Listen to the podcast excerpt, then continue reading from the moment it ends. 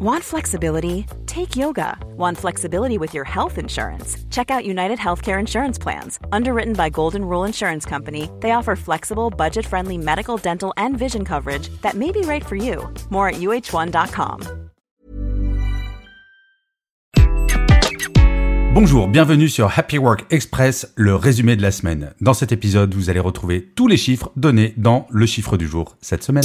Selon le sondage réalisé sur mon compte LinkedIn auprès de pratiquement 5000 personnes, vous êtes 40% à dire que vous vous considérez comme étant souvent stressé par votre travail.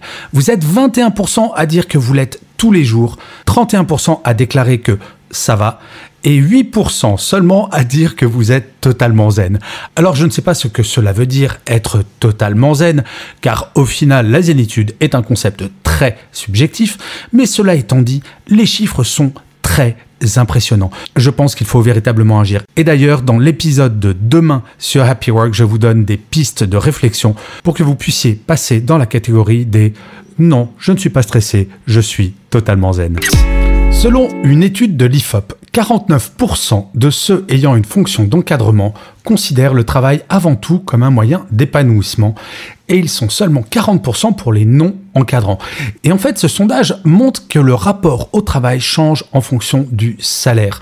69% des catégories aisées voient en effet en premier lieu le travail comme une source d'épanouissement alors qu'ils sont seulement 38% parmi les catégories Si le salaire n'est pas la seule source de motivation, il est clair que sans un salaire minima qui va permettre aux personnes de ne pas se poser de questions pour les fins de mois, il sera extrêmement compliqué de s'épanouir au travail. Ainsi, sans surprise, quand le salaire est satisfaisant, cette question n'est plus stressante et donc on peut libérer de l'énergie cérébrale pour parler d'épanouissement, de motivation et de ce genre de choses qui sont légèrement moins vitales, même si elles sont absolument fondamentales.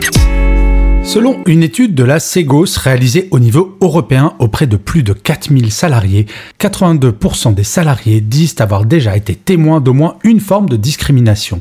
63% des salariés disent avoir déjà été victimes d'au moins une forme de discrimination. Ils sont un petit peu moins nombreux en France avec 54%. Mais c'est tout de même absolument gigantesque. Eh bien, pour ces 82% de salariés qui ont été témoins d'au moins une forme de discrimination, ce qui me semble absolument important, c'est de mettre en place en entreprise une véritable libération de la parole qui va permettre à ces discriminations petit à petit de disparaître. Alors, bien entendu, pour parler de ces discriminations, cela pose la question comment est-ce qu'on fait pour en parler? La discrimination ne devrait pas avoir sa place en entreprise. Je sais, c'est un peu bisounours de dire cela, mais c'est en agissant toutes et tous que nous y arrivons. Selon une étude Opinionway réalisée pour Javelot, l'entretien annuel est apprécié par 58% des salariés, mais il est aussi redouté par 41% de ces mêmes salariés. Pour 48% des salariés, l'entretien annuel est un pic de stress dans l'année ou pour 47% d'entre eux, tout se joue à sa capacité orale à se justifier. Et oui, la perception de l'entretien annuel est tout de même relativement subjective. Si je sais bien parler, je sais bien me vendre. Et c'est d'ailleurs pour cela que 44% des salariés estiment que c'est un exercice très subjectif, mais avec beaucoup d'enjeux. L'entretien annuel est un moment important pour faire un bilan, mais comme je le dis très souvent, les feedbacks positifs et négatifs doivent se faire quotidiennement.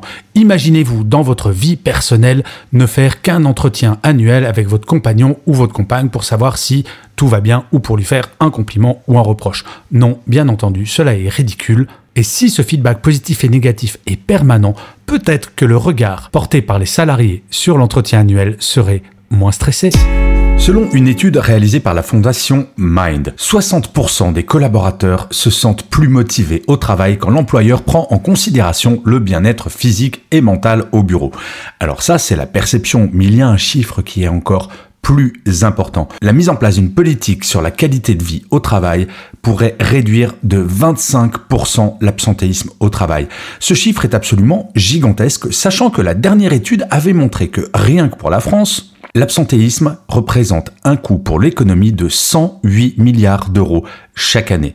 À une époque où on cherche des économies de partout, se dire que travailler sur le bien-être au travail va faire économiser de l'argent à tout le monde, j'ai envie de vous dire, la nouvelle est plutôt excellente, non?